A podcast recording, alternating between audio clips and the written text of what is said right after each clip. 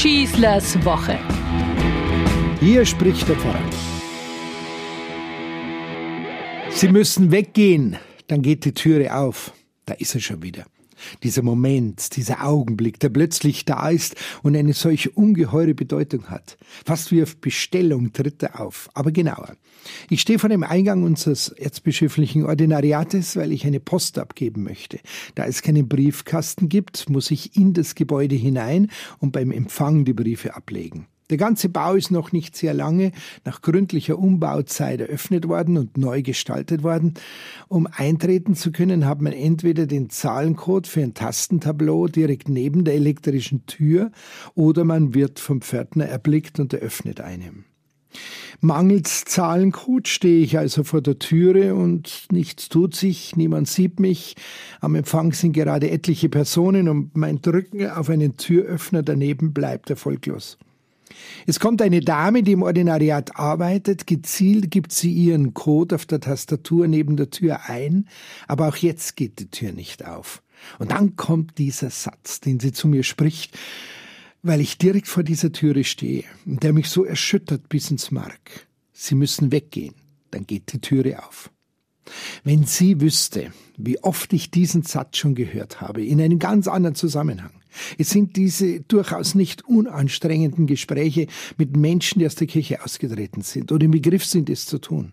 Sie begründen ihren Schritt dann eigentlich fast alle mit dem einen Ziel, damit die da oben in der Kirche endlich merken, dass das alles falsch ist, was hier geschieht. Missbrauchsskandal, Vertuschungen, Ablehnung der Frauen, Zölibat, Geldverschwendung und so weiter und so weiter. Wenn dann genügend von uns ausgetreten sind, werden Sie schon merken, dass es so nicht geht, heißt es dann immer sehr emotional. Ehrlich, glauben Sie das wirklich?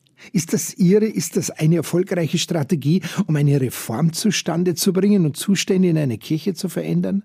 Natürlich spürt man das, wenn jedes Jahr Hunderttausende die Kirche verlassen. Natürlich merken wir das auch finanziell, wenn wir deren Steuergeld nicht mehr bekommen. Natürlich ist es bedrückend, wenn immer mehr Menschen zu uns kommen, ihre Kinder taufen lassen wollen oder zur Kommunion anmelden, aber die Kirche für sich selbst abgelegt haben. Aber ändert sich deswegen eine Kirche nach deren Vorstellungen? Geht das überhaupt so in unserem Leben? Ich protestiere, ich gehe weg, ich halte mir die Augen und die Ohren zu und dann verändert sich etwas um mich herum. Ist dieser Druck der einzige Weg, der Strukturen und Haltungen neu macht?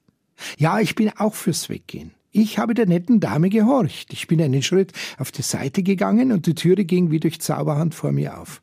Weggehen in der Kirche kann aber doch nur heißen, anders auftreten als bisher.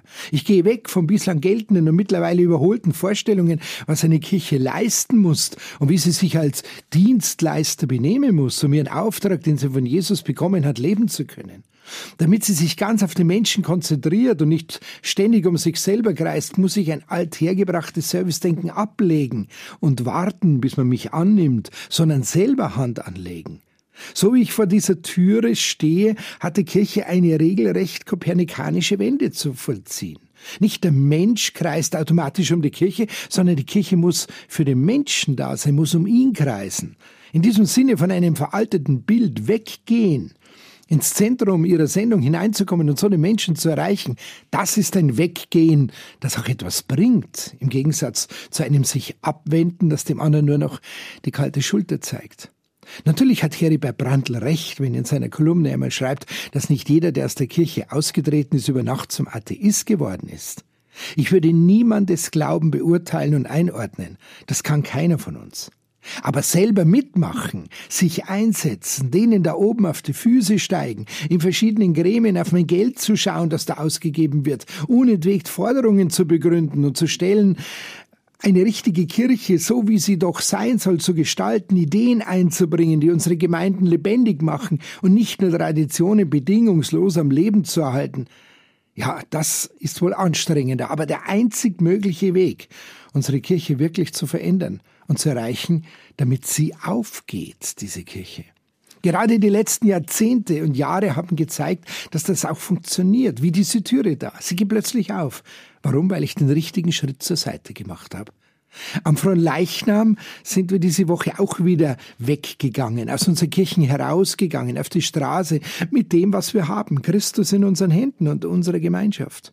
Es geht darum, an diesem Tag als Kirche Christus zu repräsentieren und nicht um Kirche zu präsentieren. Mit diesen Worten hat unser Kardinal an diesem Tag uns eingeladen, mitzugehen. Im Mittelpunkt stehe Christus und ein so schönes Bild von Kirche, ein ganz besonderes Weggehen, das die Fehler und die Schatten der Vergangenheit nicht ausblendet, sondern ausleuchten will.